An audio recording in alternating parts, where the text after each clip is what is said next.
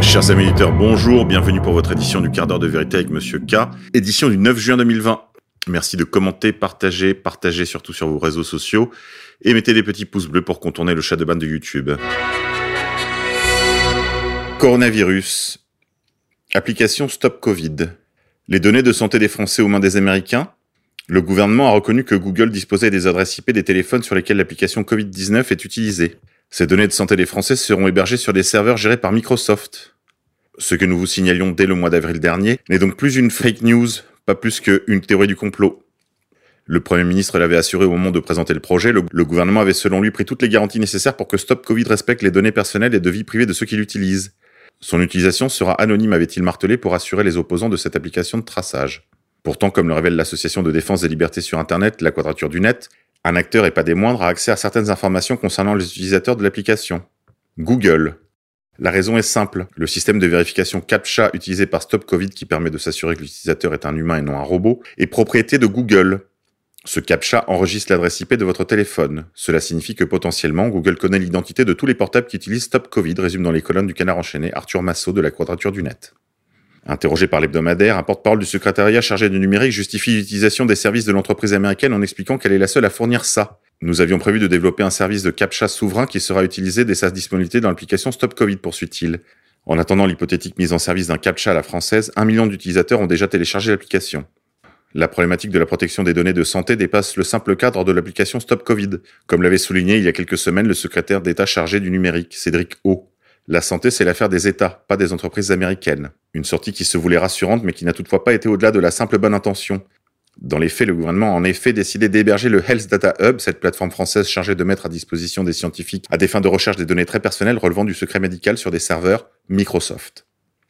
Une décision qui a fait bondir les acteurs français du secteur, à l'image du fondateur de la société roubaisienne OVH Cloud. C'est la peur de faire confiance aux acteurs français de l'écosystème qui motive ce type de décision. La solution existe toujours. Le lobbying de la religion Microsoft arrive à faire croire le contraire. Interrogé au Sénat sur les raisons qui ont poussé le gouvernement à opter pour une entreprise américaine, Cédric O a soutenu que les solutions françaises ne permettaient pas toutes les analyses scientifiques attendues par les chercheurs. Plutôt que d'attendre que ces dernières développent des solutions, le gouvernement a donc préféré confier ces données sensibles à Microsoft, avec tous les risques que cela implique. Microsoft peut donc être légalement contraint de partager ces données avec les autorités américaines. Pas de quoi inquiéter Cédric O pour autant. Je ne crois pas qu'il y ait de fuite de données. Un avis loin de faire l'unanimité, notamment au sein du secteur médical. Interrogé par RT France, le médecin généraliste Karim Kelfaoui avait tiré la sonnette d'alarme début mai.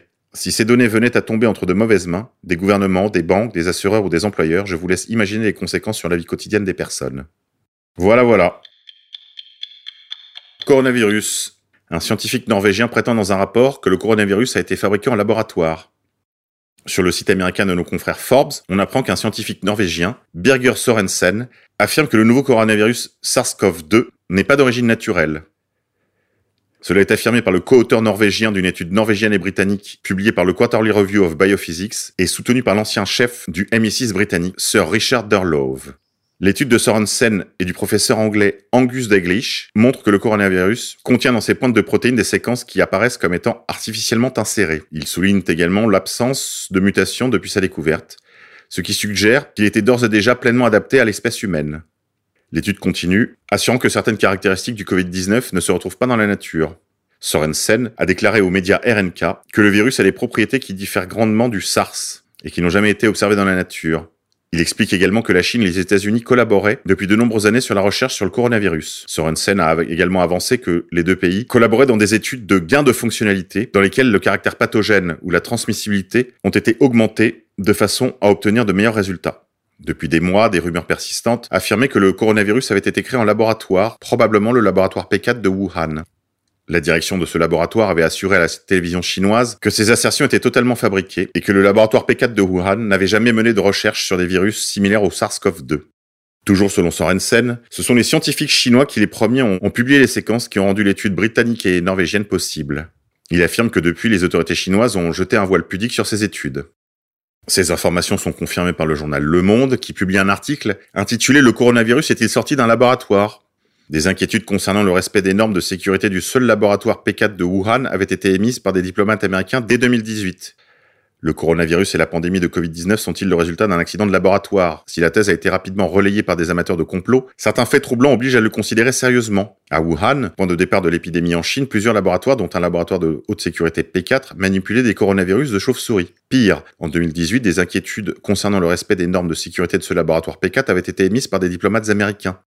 Tandis que la Chine nie en bloc, Mike Pompeo, le secrétaire d'État américain, affirme qu'il y a d'énormes preuves mettant en cause le laboratoire chinois. Dans l'article de nos confrères du Monde, vous retrouverez de très nombreux éléments qui viennent appuyer cette thèse. Voilà pour le conspirationnisme. Coronavirus encore. Comment ils ont gonflé les chiffres pour mieux terroriser les peuples par Nicole de Lépine? Sur le site officierunjour.net, ancien interne et ancien chef de clinique des hôpitaux, l'auteur de l'article, Nicole de Lépine, s'est successivement spécialisée en pédiatrie puis en cancérologie. Elle est l'auteur d'une centaine d'articles originaux et a présenté de nombreuses communications dans les congrès internationaux tous les journaux français subventionnés par l'État tentent maladroitement de disqualifier la chloroquine via une étude méta-analyse rétrospective mélangeant poire, pommes et kiwi non triés, ne pouvant strictement conclure à rien scientifiquement, mais reprise en cœur par les soumis du pouvoir et de Gilead, dont tristement les pseudo-opposants qui se démasquent un peu plus chaque jour comme Marianne ou Mediapart. Leur source, une dépêche de l'AFP et c'est parti. Le même jour, nouvelle fake news à propos du remdesivir de Gilead, inefficace et toxique, mais qui a l'énorme mérite de coûter autour de 4500 euros tandis que la chloroquine coûte 12 euros avec l'azithromycine. Deux mondes différents qui ne se rencontrent même pas. Comme nous le disions depuis longtemps, concernant les nouvelles drogues anticancéreuses, ne soyez pas malades, achetez des actions, mais surtout pas leurs médicaments. Ce scandale méconnu des Français depuis 20 ans, car il ne touchait qu'une partie d'entre eux, éclate au grand jour avec le Covid-19 et la rivalité soins chloroquine patient versus recherche cobaye remdesivir Gilead. Espérons que ce monstrueux détournement de la médecine depuis que les laboratoires et de nombreux établissements privés sont en bourse ne sera pas oublié dès que les citoyens du monde retrouveront une vie normale. Pendant ce temps d'esbrouf médiatique dépassant toute imagination, certains journaux étrangers commencent à démasquer l'imposture Covid-19, et en particulier la tromperie, la mystification sur le nombre réel des morts liés à cette épidémie vendue comme équivalente à de la grippe espagnole, du temps où les antibiotiques n'existaient pas, et où la deuxième vague fut bactérienne chez une population complètement épuisée et dénutrie.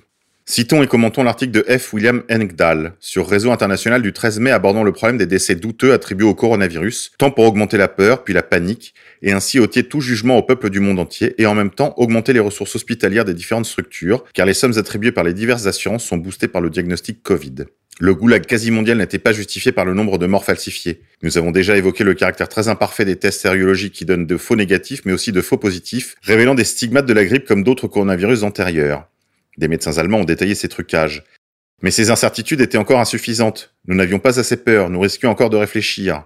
Ainsi, le 14 avril, le nombre de décès dus au coronavirus dans la ville de New York a été révisé et un nombre important de 3700 décès a été ajouté. Le décompte comprenant désormais les personnes qui n'ont jamais été testées positives pour le virus mais qui sont présumées l'avoir. C'est tellement mieux pour paniquer la population et raviver la sidération. Ils définissent probable, sans test de laboratoire de confirmation effectué pour Covid-19, juste une supposition du médecin responsable. On demande aux médecins de mentionner Covid-19 comme cause de décès, même si, par exemple, un patient de 83 ans souffrant de diabète et de problèmes cardiaques meurt avec ou sans test Covid-19. Déclarer le Covid-19 sur un certificat de décès comme probable ou présumé a beaucoup d'intérêt, comme celui statistique pour le pouvoir qui souhaite manipuler la peur et à terme imposer selon le rêve doré de Bill Gates et ses amis de l'OMS un vaccin mondial doublé d'une puce Intérêt financier pour l'établissement médical privé ou public. Pour stimuler la manipulation, une incitation financière importante. Une disposition du Coronavirus Aid, Relief and Economic Security Act de mars 2020, connu sous le nom de CARES Act, incite fortement les hôpitaux américains, pour la plupart privés et à but lucratif, à considérer les patients nouvellement admis comme présumés Covid-19.